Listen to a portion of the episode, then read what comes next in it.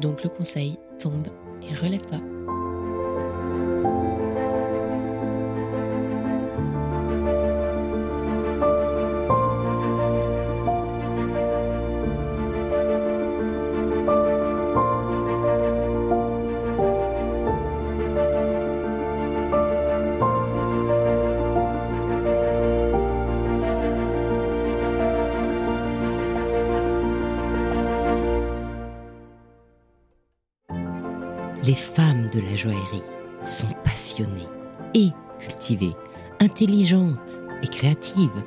Bosseuses et imaginatives. Elles sont brillantes. On imagine le monde des bijoux comme un secteur léger et opulent. La réalité est autre. C'est un monde qui exige l'excellence dans tous les domaines, un monde de travail acharné, des artisans d'art aux mains de fées aux groupes internationaux, à la puissance supranationale. Le monde des bijoux, c'est aussi une certaine image de la France qui s'impose depuis le XVIIe siècle. Et dans ce monde protéiforme, les femmes ont dû se sertir une place. Et elles ont réussi parce qu'elles sont brillantes. Dans ce podcast, Brillante, je vous fais découvrir non pas l'envers du décor, mais la réalité du monde joaillier au féminin en interviewant les femmes de la joaillerie. À chaque fois, je leur demande un conseil pour une jeune femme qui serait tentée par ce monde où le scintillement de vitrine cache l'exigence du travail et de l'investissement personnel, pour que la prochaine génération se prépare ainsi à devenir brillante. Aujourd'hui, j'accueille une brillante femme de la joaillerie, Estelle Lagarde. Vous la connaissez comme gouacheuse. Elle a aussi ouvert une école de gouache et maintenant, elle vient de créer sa maison de joaillerie. Bonjour Estelle. Bonjour Anne. Raconte-nous, quel est ton plus joli souvenir de bijoux? Alors mon plus joli souvenir de bijoux, il remonte à quand j'étais très jeune. Je pense que je devais avoir 10 ans. Et c'est pas un bijou du tout qui m'appartenait. C'est un bijou qui appartenait à ma mère. Et ce bijou, euh, c'était un bracelet où il y avait plein de perles de corail rouges dessus. Pas des perles rondes, mais des perles un peu avec des formes de bâtons, tout ça. Et au centre de ce bracelet, il y avait un œil de Sainte-Lucie. Je connaissais pas du tout l'œil de Sainte-Lucie, puis je faisais plein de voyages en Corse et tout avec mes parents. Et là, on m'a fait découvrir bah, cette croyance autour de cet œil de Sainte-Lucie, donc ce coquillage en fait. Et ça m'a marqué. Et depuis, j'ai vraiment une affection particulière pour ce coquillage. Donc l'œil de Sainte-Lucie, pour nos auditeurs, c'est un coquillage qui est blanc, plat, et en fait, il y a une sorte de spirale au milieu qui effectivement dessine un œil. Exactement. Depuis que j'ai découvert ce coquillage, maintenant, dès que je vais à la mer, j'en cherche pendant des heures, des heures. Je voulais faire des voyages au bout du monde pour essayer d'en trouver des énormes. J'en rêve la nuit. Enfin, tu vois, il y a tout un truc autour de ça. Et voilà, du coup, c'est mon souvenir le plus ancien. Si on reprend depuis le début, quand est-ce que tu t'es dit, je vais aller dans la joaillerie et tant qu'à faire, je prends de la gouache? Écoute, c'est en troisième quand on devait faire un, notre premier stage euh, en entreprise. J'étais totalement perdue sur ce que je voulais faire et c'est mon papa qui m'a dit Oh, écoute, tu devrais peut-être bien essayer la bijouterie. En plus, il y a un artisan euh, à Bourg-Saint-Maurice qui était spécialisé dans les croix de Savoie. Et donc, j'ai effectué mon stage là-bas. Comme je dis, j'étais un peu plus manuel euh, qu'intellectuel. Et là-bas, j'ai découvert plein de choses euh, les métaux, les matières précieuses. On pouvait fabriquer à la main, on pouvait dessiner, créer. Enfin, en fait, j'en prenais plein la vue, quoi. Du coup, j'ai vraiment aimé. Et en fait, j'ai naturellement orienté mon parcours professionnel après là-dedans. T'as commencé par quelle école? Amblard, à Valence. J'ai fini d'ailleurs mes études là-bas. En fait, j'ai fait 4 ans, un CAP, un brevet des métiers d'art. Et après, je me suis envolée pour, euh, pour Paris. Donc, tu arrives à Paris, on est en quelle année? Ah là Tu me poses une sacrée Bon, question. tu avais quel âge? Euh, j'ai 18 ans. Et tu fais quoi? Tu rentres où? Et j'arrive à Paris. Et puis, en fait, on me donne un poste en tant que gouacheuse au studio de Van Cleef Arpels. Donc euh, là, c'était un CDD de trois mois. Et il s'est vite changé en CDI. Puis, je suis restée un an et demi. Et en fait, je faisais beaucoup les allers-retours de Paris en Haute-Savoie parce que j'avais toute ma famille, mes amis, tout qui étaient là-bas. Et c'était assez fatigant. Et du coup, j'ai dit non, mais en fait, je ne pas, peux pas continuer comme ça. Donc, j'ai démissionné. Et ce jour-là, c'était horrible parce que j'avais l'impression de, de. En fait, je venais d'avoir le travail de mes rêves. Et d'un coup, je disais, mais en fait, j'arrête parce que je vais rejoindre le- les gens que j'aime, quoi. Du coup, ça s'est arrêté là. Et après, ben, après une nouvelle aventure s'est ouverte à moi en Haute-Savoie. Alors voilà, on est tout oui. Raconte.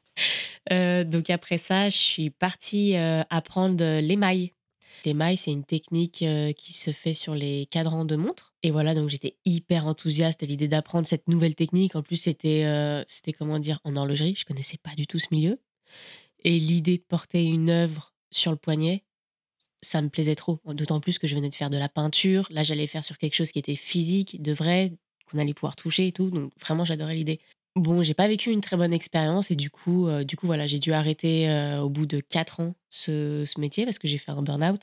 Burn-out parce que c'était trop intense. C'était qu'est-ce qui t'a fait craquer? Il y a eu énormément de, de facteurs qui sont rentrés en jeu. Le fait de travailler sur des pièces de production. Donc en fait, j'ai fait la même pièce pendant quatre ans. J'ai fait 115 pièces. À savoir que sur ces 115 pièces, on fait environ 10 fois le même motif qu'on va cuire pour pouvoir l'imprégner dans le cadran. Donc en fait, ça représente je sais pas combien de fois la même pièce, euh, tu vois. Et en fait, je, déprimais complet parce que j'avais ma créativité qui, qui s'éteignait, tous mes rêves euh, qui étaient en train de, de mourir. Puis à ça, j'étais frontalière, donc en fait, je faisais énormément de routes pour aller au travail. L'ambiance du travail était horrible, j'ai vécu aussi un peu de harcèlement et tout. Donc, euh, donc voilà, tout s'est éteint en moi. Je me suis éteint comme une. C'est assez catastrophique. je le dis avec le sourire, mais quand j'y repense, je me dis, ouais, c'était catastrophique. Quoi. À partir de, du moment où on m'a, dit, écoute, enfin là, vous êtes en train de faire un burn-out, vous partez en arrêt, j'ai remis en question tout, toute, euh, toute ma vie, tout ce que je faisais, qu'est-ce qui avait du sens, euh, voilà. Et je me suis dit, ok, bah tu sais quoi, en fait, il y a un truc que tu kiffes faire, c'est peindre. Donc tu vas reprendre des pinceaux et tu vas dessiner. Et, et on verra. Et voilà. Et je me suis fait licencier j'ai repris mes pinceaux et je me suis dit, allez, go, vas-y, on, on, essaye de, on essaye de refaire un truc. Quoi. Tu reprends tes pinceaux? Oui. Comment tu vis? C'est-à-dire que, est-ce que tu trouves un client? Est-ce que tu retravailles pour quelqu'un? Au début, euh, je me dis, ok, je me lance. Et en fait, je me rends compte que, bon, je venais de vivre une situation de harcèlement. Donc, je me suis, je m'étais complètement renfermée sur moi-même. Je sortais plus, je voyais plus de personnes et tout. J'avais perdu confiance en moi, tout ça. Et là, j'allais devoir reprendre un téléphone avoir à nouveau des contacts avec des gens. Et en fait, j'arrivais pas du tout à le faire. Donc là, je me suis confrontée à un truc où je me suis dit, waouh, cocotte, ça va être euh, compliqué là. Du coup, ce que j'ai fait, c'est que j'ai fait des reproductions et je les ai publiées sur les réseaux dans l'espoir qu'on voie mon travail et qu'on me contacte. Et aujourd'hui, avec le recul, j'y repense et je me dis, non mais ah, j'ai basé le lancement de mon entreprise sur ça alors que j'arrivais pas à prendre le téléphone, quoi. Et ça a fonctionné. Donc j'ai eu des clients qui m'ont appelé pas, pas tous les projets ont abouti, mais en tout cas où c'était des contacts, où du coup ça me redonnait confiance en moi, où je me disais, un cool, ils sont intéressés, je vais peut-être pouvoir arriver à faire quelque chose. Et petit à petit, ça s'est fait comme ça. Et en fait, par les réseaux, j'ai trouvé mes clients. Après, j'ai réussi aussi à reprendre confiance en moi. J'ai appris à revoir des gens, voilà. Et de plus en plus, j'allais au contact avec les personnes. Et c'est comme ça que, qu'après, ça a démarré pour moi.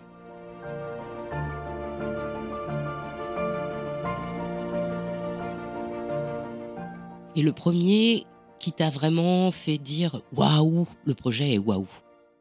Oh, il y en a trop. Ouais, je les aime tous euh, vraiment trop. Là, vraiment, celui qui m'a marqué dernièrement, c'est. Mais ça n'a rien à voir avec le gouaché, c'est la toile que j'avais faite pour le, pour le Ballon d'Or. Où ça, jamais de ma vie, j'aurais pensé faire un truc pareil. Quand j'y repense, c'était incroyable.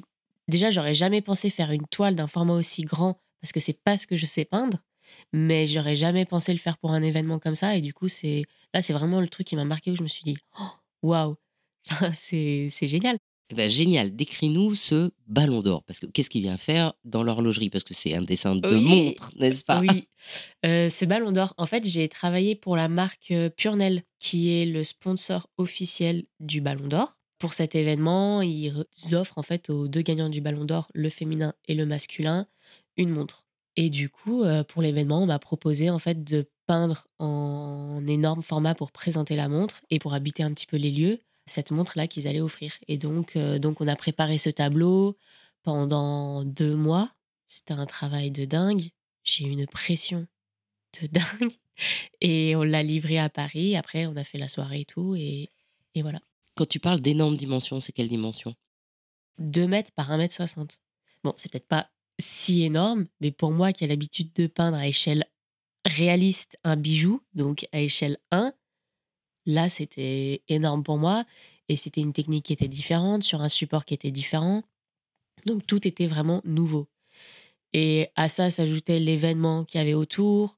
Enfin, j'avais un peu conscience aussi de la valeur que ça avait chez certaines personnes, cet événement. Et je me disais, ouais, je crois que je suis vraiment en train de faire un truc qui est trop bien, quoi. et du coup, j'étais totalement, en fait, j'étais pétrifiée de faire ce, ce projet. Mais une fois que euh, j'ai réussi à le pondre, j'étais trop contente. Donc alors raconte-nous, fais-nous un peu rêver. Tu peins cette énorme toile. Oui. En quoi? En acrylique? Oui, à la flash. Je crois que c'est une sorte d'acrylique, en fait. Alors que d'habitude, tu travailles à la gouache à l'eau. Exactement. D'habitude, tu travailles sur bah, la grandeur d'une montre normale, hein, 2-3 cm. Là, tu nous fais 2 mètres. Ouais. Euh, tu arrives à finir ce tableau. Et alors, la soirée? Ouais, la soirée. J'étais trop pressée de la vivre. En fait, j'avais une pression énorme autour de ça et en même temps, je me disais, mais j'ai tellement envie de voir ce que c'est, tout ce qui se passe autour de tout ça et tout. Parce que toi, tu connaissais ce, ce Non. milieu des foot? Pas du tout. Je sais que mon frère est à fond dans le foot. Je pense que c'est aussi un peu à travers ses yeux que j'ai vu là où j'allais. Parce que sinon, enfin pour moi, le milieu du foot, euh, j'y connais pas grand-chose, quoi. Ouais, c'est euh, des gars en short avec un oui, ballon. voilà. rond. Ouais. Exactement. Je sais que j'étais avec beaucoup de footballeurs, de stars qui étaient connus et tout. Mais en fait, j'étais totalement détachée parce que je connais pas ces gens. Donc, du coup, j'avais juste l'impression d'être avec des gens. Et j'étais juste contente parce que j'étais avec ma toile qui était là dans ce moment où je sais qu'il était grandiose pour plein de gens. Et voilà. Tu arrives à cet événement. Il y a combien de personnes?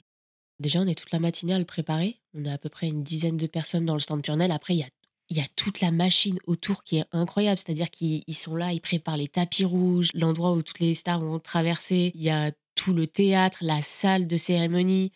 En fait, il y a énormément de gens pour préparer une soirée. Et je crois que c'est le truc qui m'a le plus euh, scotché, c'est de me dire, waouh, tout ça pour 4 heures dans, dans la soirée. Et je suis repartie le soir et je me suis dit, Oh, mais c'est quoi ce truc de, de dingue là qui vient de se passer? Toute cette pression et d'un coup, tout ce relâchement qu'il y a eu pour, pour me dire c'était 4 heures. Donc, c'était où?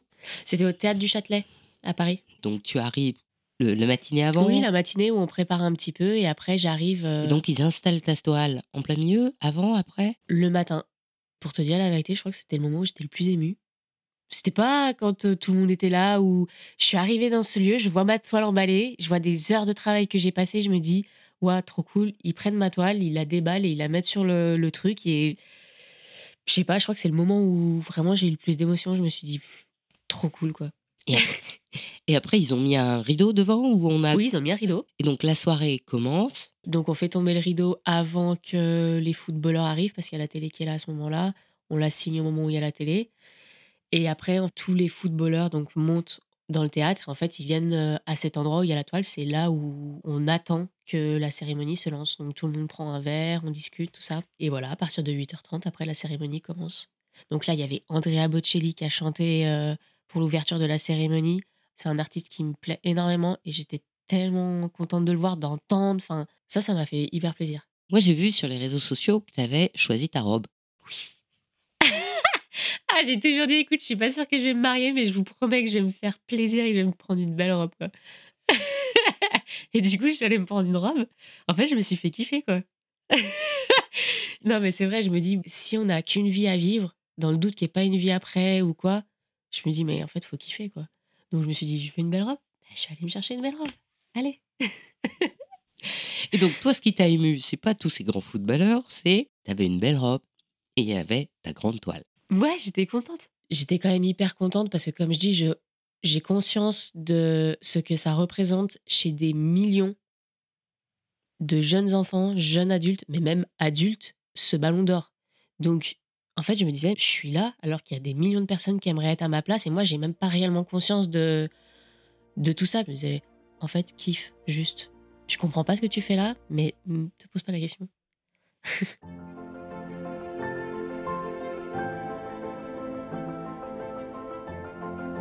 Et Cannes, alors, c'est la suite? Oui. Là, là, c'est, c'est surprise. En tout cas, j'y vais. Je vais y aller avec mes pièces et on va voir.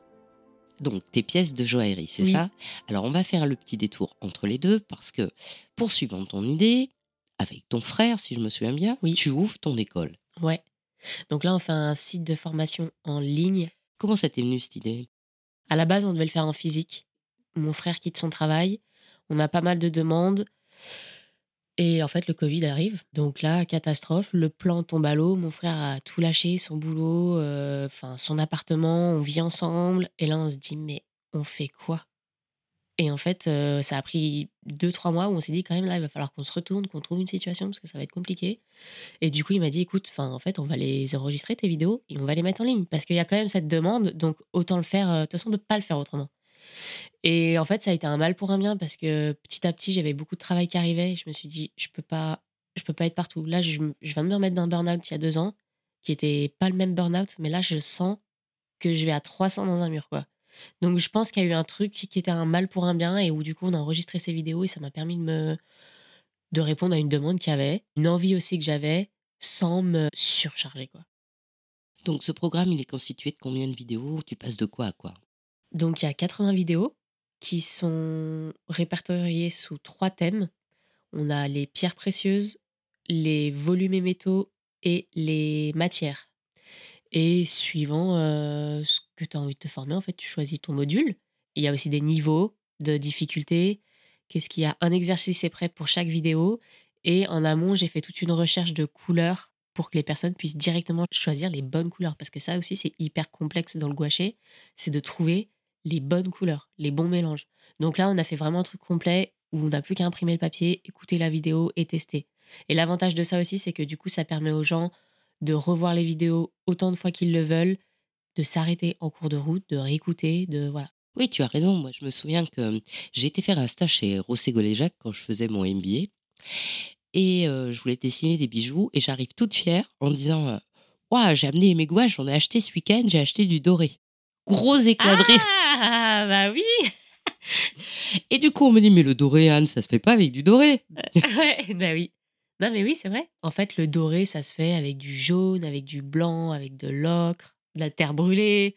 Parfois, euh, on met un peu de noir. Enfin, donc voilà, c'est pas du tout euh, avec du doré comme on pourrait le croire. Et comme l'argent, ça va être avec du noir ou avec du blanc, par exemple. Mais tout ça, il faut le savoir, en fait. Si on ne le sait pas, euh, voilà. Et donc, en prérequis, on achète des pinceaux quand même. Oui, c'est mieux. C'est mieux. c'est mieux. Je crois que tu as un partenariat, toi, euh, parce que c'est quand même des pinceaux tout mini rikiki avec trois poils, quoi.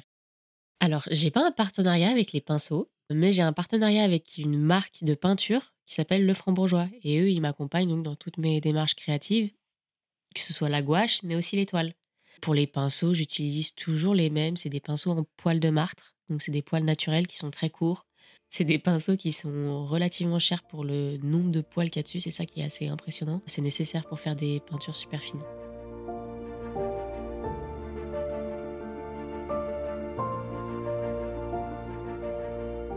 Là, la dernière grande nouvelle, tu lances ta marque de joaillerie. Oui, Alors, tu m'as dit au téléphone, quand j'étais au fond de mon lit, j'en rêvais, et là, je pense que je vais y arriver. Quand j'étais en arrêt, je, je pense que j'avais besoin de me faire rêver pour aller bien, en fait. Maintenant que j'y réfléchis, je me dis, je me faisais rêver pour aller bien.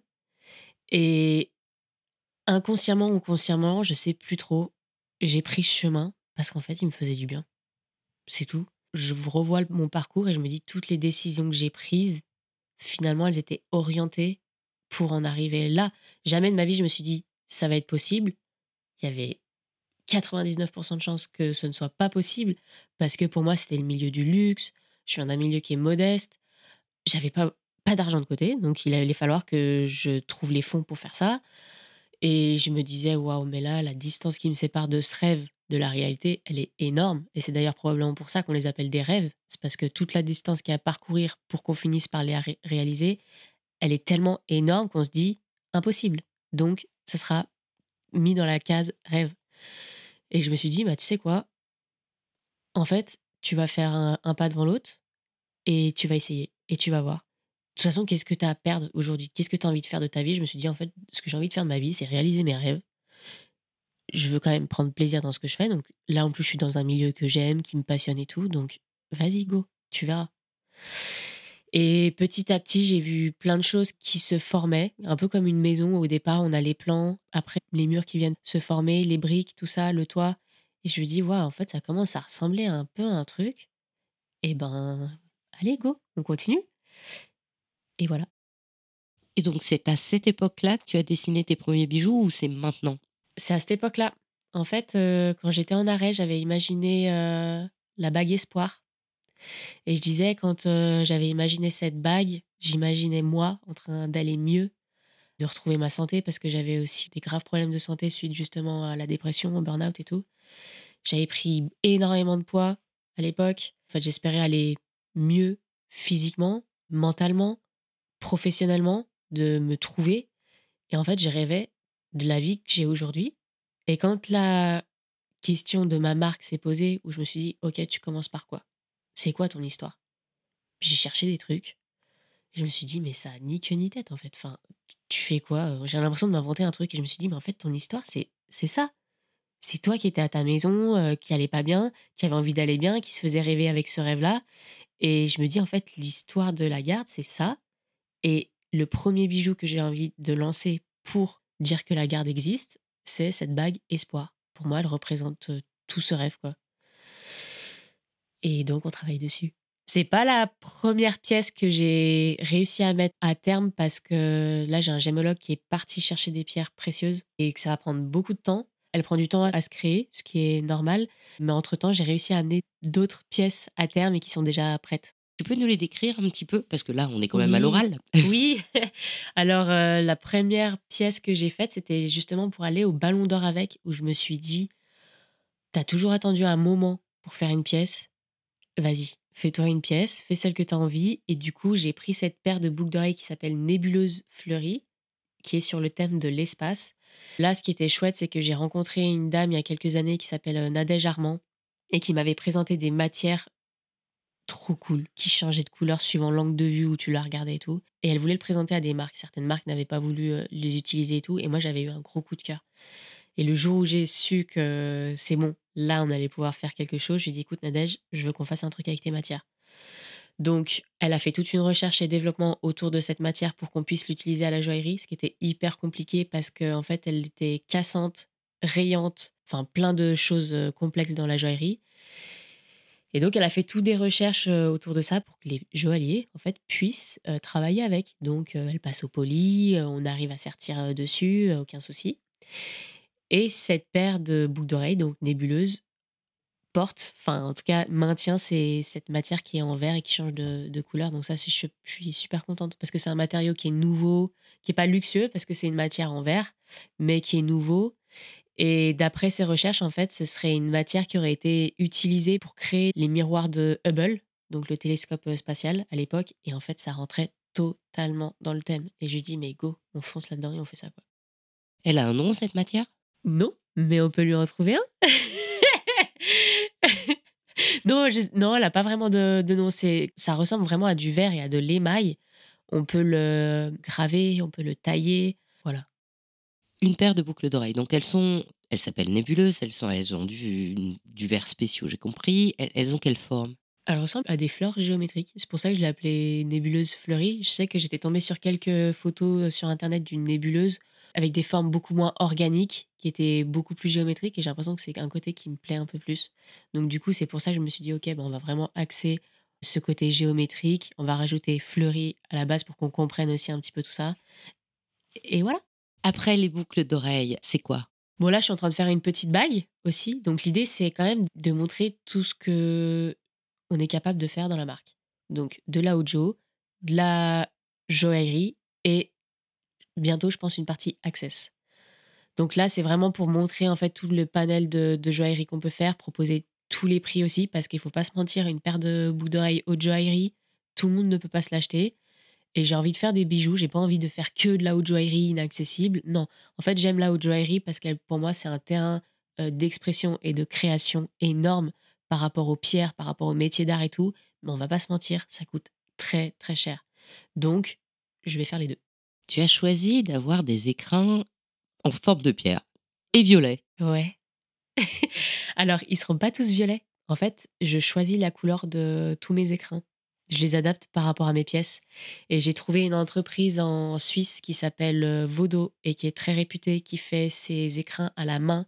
Donc là, on a été tourné récemment un, espèce de film de lancement documentaire qui présente comment dire les sous-traitants qui sont intervenus dans cette pièce. Et donc là, notamment, il y a Vodo. Et donc, Vodo fait toutes ses pièces euh, à la main. euh. Enfin, vraiment, c'est trop chouette. Et donc, tu choisis ton cuir, la matière que tu veux. Tu fais ton impression de logo. Tu peux créer tout ce que tu veux. Donc toi, tu as choisi un cuir gratté tout doux. Oui, pour cette pièce-là. Mais par exemple, pour la paire de boucles d'oreilles nébuleuses fleuries, j'ai pris un cuir d'agneau blanc, euh, hyper lisse, tu vois, quelque chose de très simple. Mais en même temps, je me dis des fois, j'ai envie de faire péter de la couleur, et ben feu. en fait, je fais vraiment ce que j'ai envie, quoi. Et est-ce que du coup, la forme, comme ça, en forme d'émeraude, ça va rester? Et ben j'adore, mais là j'ai une autre idée encore de forme pour l'écrin de la bague espoir et on est en train justement de faire une recherche, enfin l'entreprise est en train de faire une recherche pour, euh, pour faire l'écrin de, de la forme que j'aimerais là. Et je me dis en fait je crois que j'aime trop parce que du coup on crée à chaque fois, c'est un peu adapté à chaque pièce et je me dis bah peut-être que je ferai pas un écrin spécifique, mais à chaque fois des pièces euh, un peu uniques et différentes. Un peu comme la joaillerie d'autrefois où euh, chaque bijou avait son écran. Ouais. Et là, justement, on essaye de rechercher une manière de que cet écrin soit aussi un objet à mettre en valeur.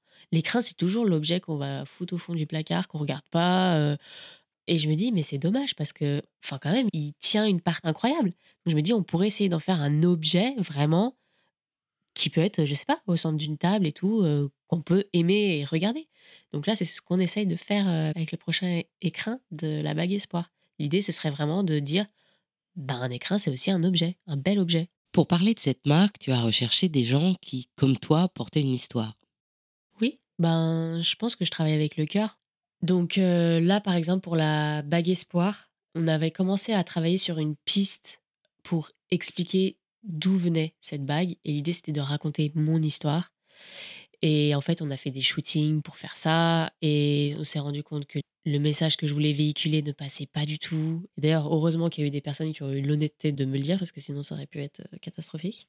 Après ça, je me suis dit, OK, il faut que tu te concentres sur qu'est-ce que tu as envie de faire passer comme message pour la marque et du coup pour la bague espoir. Et je me suis dit, ce que je veux faire passer comme message, c'est tombe et relève-toi. Et je me suis dit, bon, peut-être que ça peut pas passer par moi toujours ce message. Peut-être qu'il y a des gens qui pourraient m'accompagner pour essayer de faire passer ce message.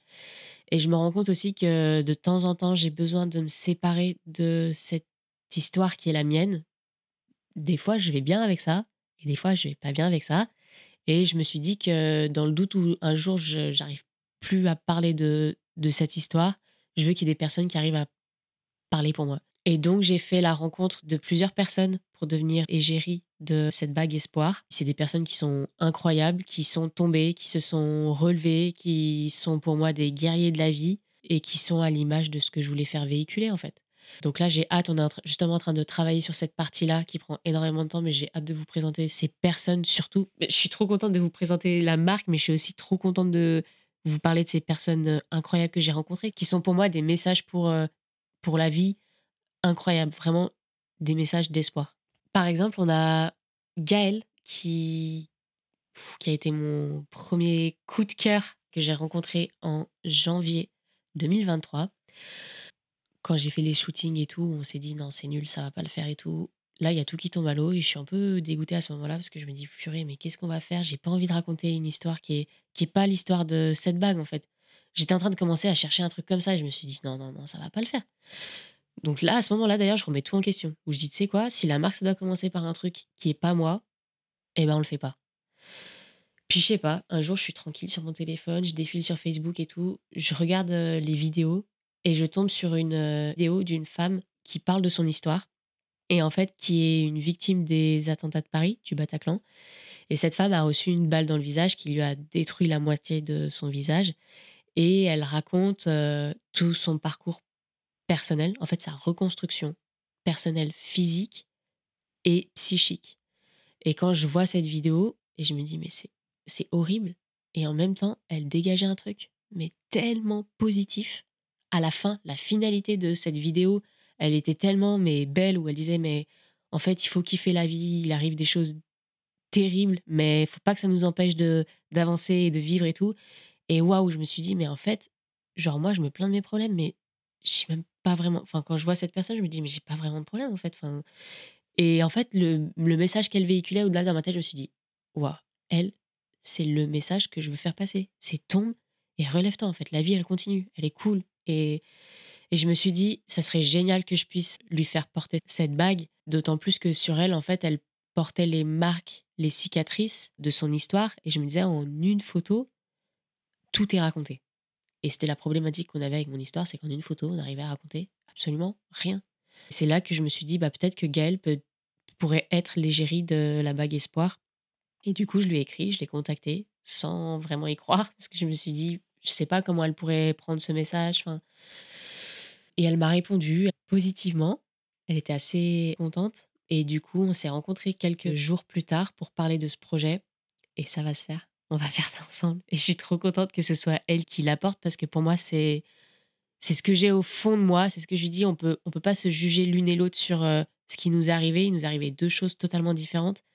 Mais j'ai quand même la sensation que ce qu'il y a en toi, c'est ce qu'il y a aussi en moi. Et en fait, j'aimerais que tu fasses passer ce message aussi pour moi, quoi. Donc, euh, voilà, on va le faire avec Gaël, on va le faire avec plein d'autres personnes, avec des hommes aussi. Et, et voilà.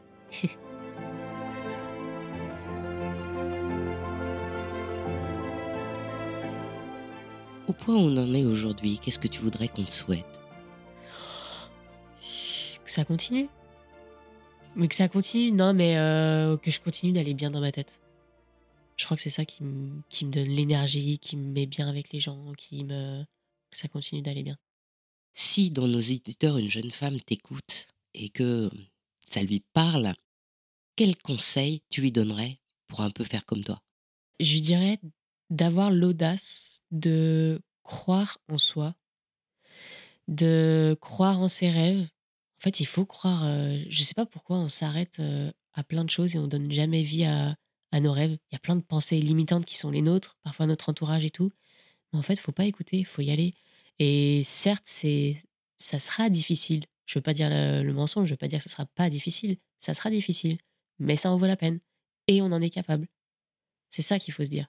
Et le courage, c'est pas de penser que la peur n'existe pas, c'est d'avoir peur, mais d'y aller quand même. Et du coup, je leur souhaite d'y aller, quoi. Vous avez envie, c'est ça qui vous donne l'impression d'être en vie, mais allez-y. Avant, je croyais en plein de choses. J'ai parfois cru en Dieu, parfois cru en d'autres croyances, parfois cru après en des vies plus tard. Et je me dis, mais en fait, si jamais il n'y a pas tout ça, et que c'est juste là, maintenant, en fait, faut vivre maintenant. Et du coup, là, ça m'a débloqué mais un million de trucs en moi, où je, maintenant, je me dis, ok, ça me fait kiffer, on fait. Il y a, y a plus de 5 millions de questions, quoi. Je pense aussi qu'il y a beaucoup de boulets qu'on a à nos chevilles et qu'on se traîne et qu'il faut arriver à, à casser, quoi. Et ça, je pense que c'est les pensées limitantes qui font qu'on se traîne des boulets ou on se sent pas capable de. Il faut casser tout ça. Il faut être libre. Libre de vivre. J'allais dire, en fait, je suis tellement heureuse de m'être cassé la gueule et de m'être relevée comme ça parce que si j'étais pas tombée, ça se trouve, j'aurais pas vécu ça. Et j'en veux des fois à la terre entière de, ce qui m'est arrivé et je me dis, mais si on m'avait pas fait ça, peut-être que j'aurais pas vécu le rêve de ma vie, quoi. Et pour moi, voilà, je pense qu'on connaît le vrai bonheur quand on a vécu l'enfer. Et on est reconnaissant de la vie quand on a vécu des choses euh, hyper dures. Donc le conseil, tombe et relève-toi. Merci Estelle. Je t'en prie. au revoir. Merci à toi, au revoir.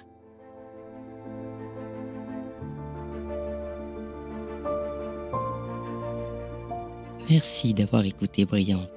Je vous invite à me faire part de vos commentaires, de vos réactions ou de vos questions pour Estelle Lagarde sur les réseaux sociaux d'Il était une fois le bijou.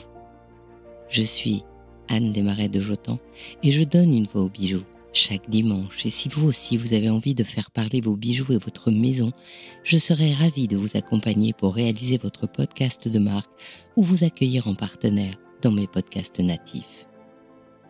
Le prochain rendez-vous sur ce podcast brillante sera le 17 septembre. En attendant, je vous donne rendez-vous dès la semaine prochaine sur le podcast Le bijou comme un bisou. Faites-moi plaisir. Soutenez le podcast en mettant des avis, des étoiles sur Spotify ou Apple Podcast, en vous abonnant et en le partageant sur vos réseaux sociaux. À dimanche prochain et soyez brillante.